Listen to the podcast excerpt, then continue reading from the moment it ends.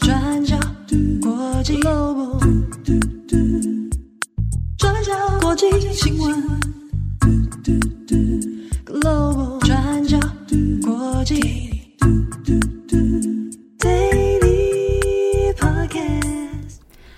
大家好，欢迎收听 UDN Global 转角国际 Daily Podcast 新闻。我是编辑木仪，我是编辑慧仪。今天是二零二三年七月十二号，星期三。好，在星期三，我们有三则的国际新闻要跟大家分享。我们第一则来补充北约峰会的最新消息。那现在，立陶宛首都维尔纽斯正在举行北约峰会。那延续我们这几天提到的乌克兰能不能加入北约的这个议题，虽然结果已经很明显了，不过对于未来的前景跟可能性，还是这次峰会的重点之一。而北约最新发出了一份公报，这份公报总共有九十点，那内容是包含有关全球区域安全议题，以及核武、化学武器，还有资讯安全方面的议题哦。那其中最新的共识，则是为乌克兰加入北约提供一条捷径的消息。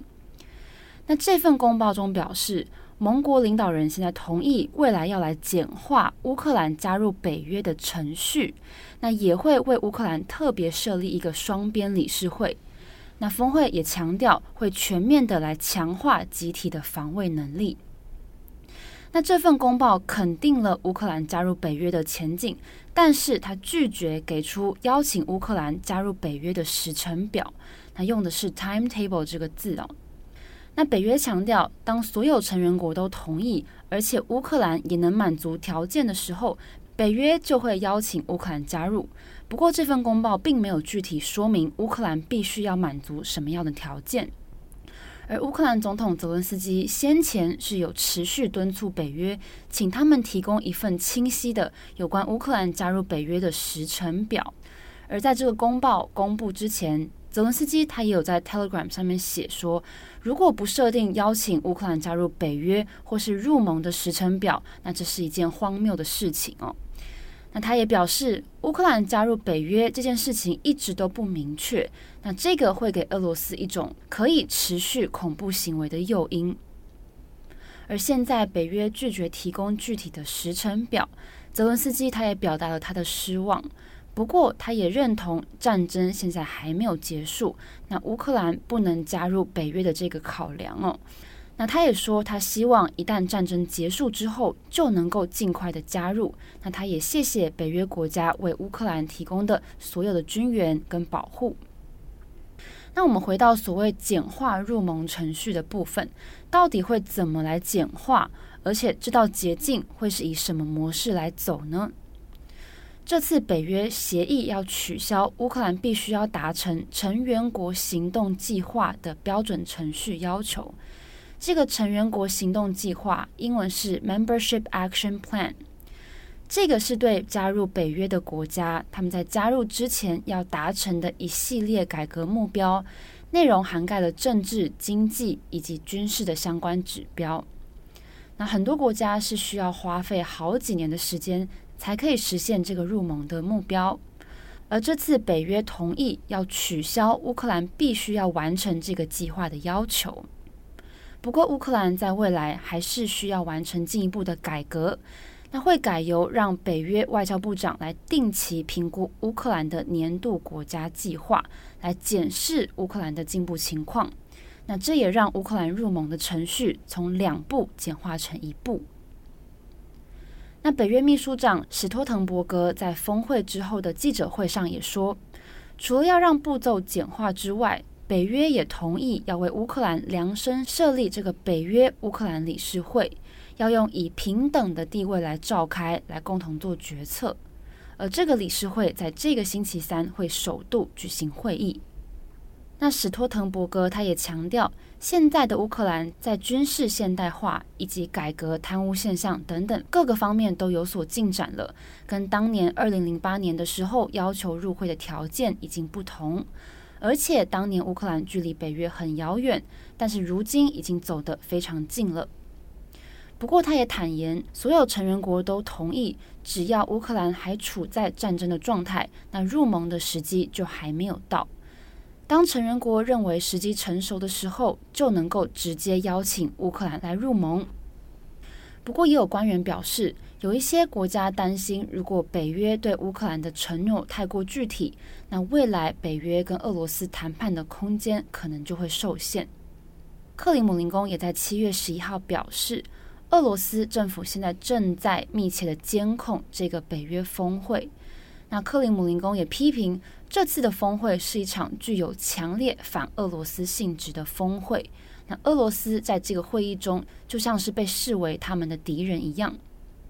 而有关我们昨天提到土耳其总统厄多安同意瑞典可以加入北约，那克里姆林宫也表示这个会对俄罗斯安全造成负面的结果。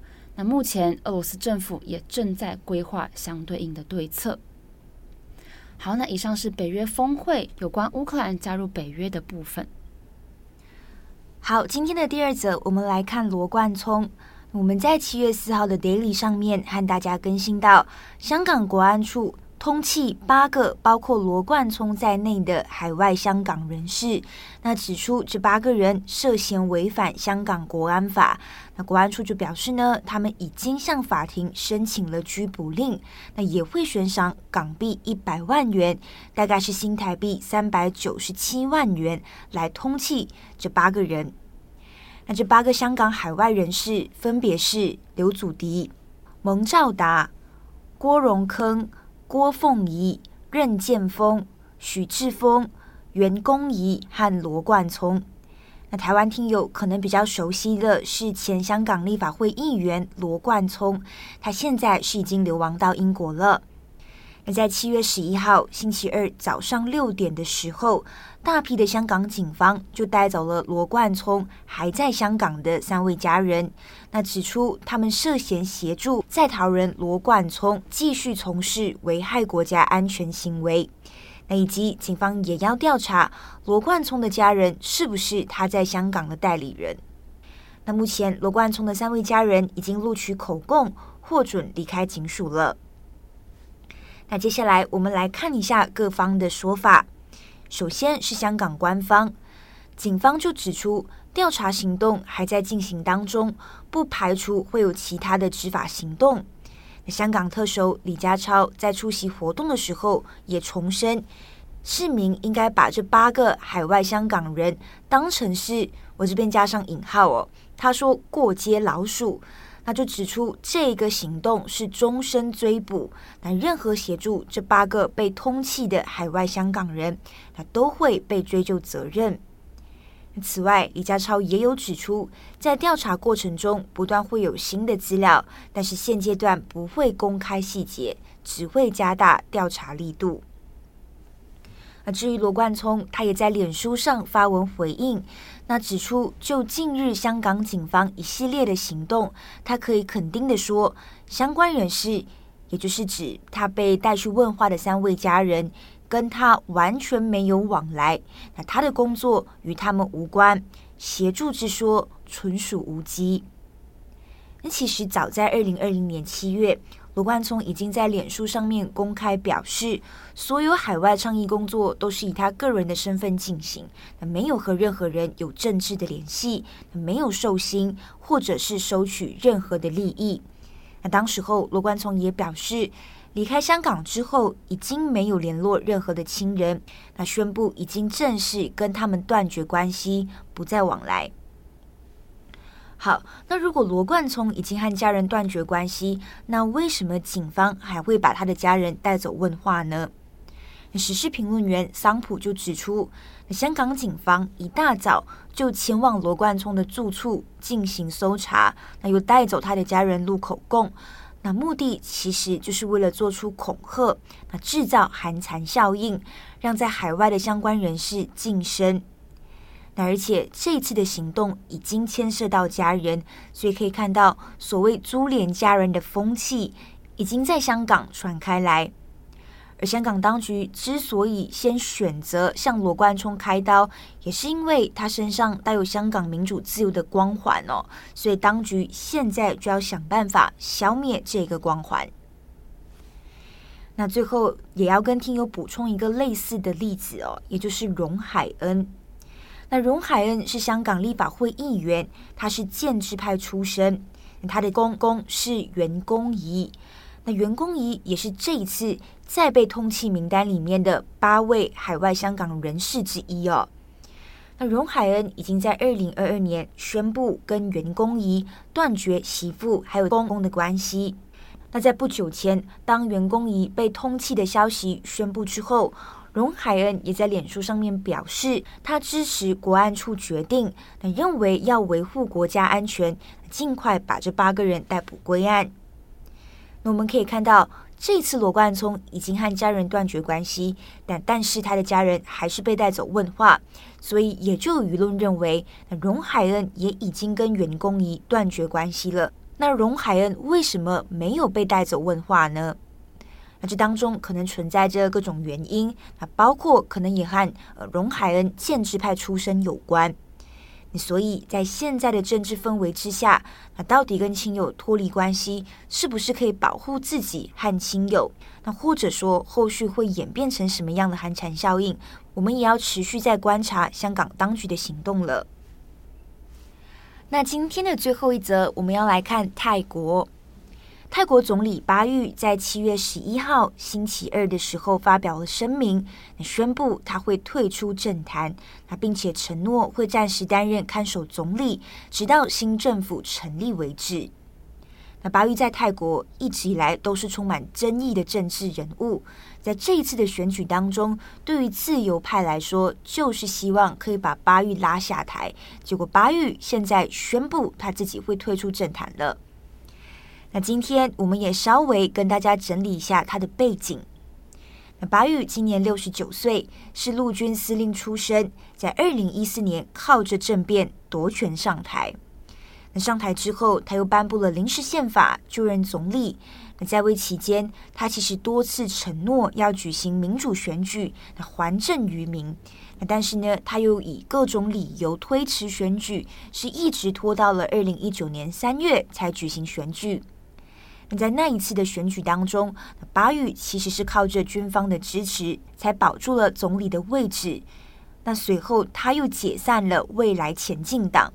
那未来前进党在当时候是深受年轻人欢迎的一个政党哦，所以当他被解散的消息传出来之后，也就在泰国当地爆发了示威抗议。那随着年轻人的这个愤怒持续延烧，在二零二零年也就爆发了泰国学运。那当时候民众是不顾疫情影响，依然上街，那要求巴育下台。那甚至到最后也提出了改革王室和军队的诉求。那接着呢，也就到了今年五月的泰国选举。那当时候被解散的未来前进党，后来经过改组，成为了现在的前进党。那在党魁皮塔的带领之下，在今年的泰国选举当中，前进党拿下了最多的席位，一共拿了一百五十二个席位哦。那相反的，巴育带领的统一泰国建国党只拿下了三十六个席位，两者差距极大。好，那不过就如同我们之前说的，前进党的改革议程其实是相当激进的，那尤其是要修改侮辱王室法。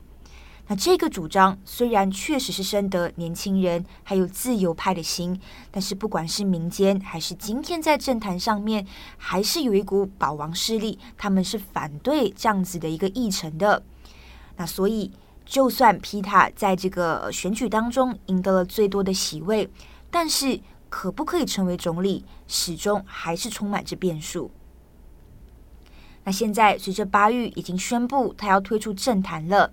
那现在呢，泰国的总理也马上就要在七月十三号的时候揭晓了。那就在明天星期四的时候，泰国国会就会进行投票。所以到时候皮塔可不可以拿下总理大位？那会不会有什么变数？那接下来的两天，我们就可以知道结果了。那关于泰国选举，我们的专栏作者徐子轩也有出了一系列的文章分析。那包括皮塔现在面临了什么困境？那在野政治联盟之间，那各自的政治算计又是什么？那相关的连接我们都会贴在资讯栏上面，欢迎大家来做参考。好的，那以上就是今天的三则新闻更新。节目的最后，我们来转换一下心情了。现在来到暑假，应该就是旅游季吧？疯狂出国的季节吗？对，我朋友从韩国跟日本回来，嗯、就跟我说，在街上都听到台湾人的口音。我想说，怎么都是台湾人倾巢而出吗？对啊，我想说啊，就最靠近呗。对，因为我最近脸书，然后 IG 上也有好多好多朋友都在出国。对，去各种，哎，很羡慕的地方，像是什么苏梅岛啊，那种可以躺在那边不做任何事情的地方，嗯，就是可以好好放松的。对，不知道听友们有没有，就是暑假有没有哪一些打算会出国玩，或者是有哪一些安排，或是说，如果听友们你们现在正在度假的话。也可以分享一下你们在度假的时候听 Daily 的心情。谁要在度假的时候听 Daily 啊？太沉重了。对呀、啊，就度假就好好放松，然后听一些开心的歌。对，Daily 之后回来再补上就好了。对对对，反正我们一集大概也不会太久嘛，你就慢慢一次给它补完就好了。对啊，但我觉得是时候安排假期，让自己出国好好放松，然后就是清空脑袋是很重要的一件事情。没错，好好休息才有办法继续往前走。没错。对，所以大家要好好照顾身心，好好照顾身体。好，祝福大家有一个美好的一天。我是编辑木仪，我是编辑慧仪，我们明天再见，拜拜，拜拜。转角国际，这一句喜 glow do Daily Podcast 新闻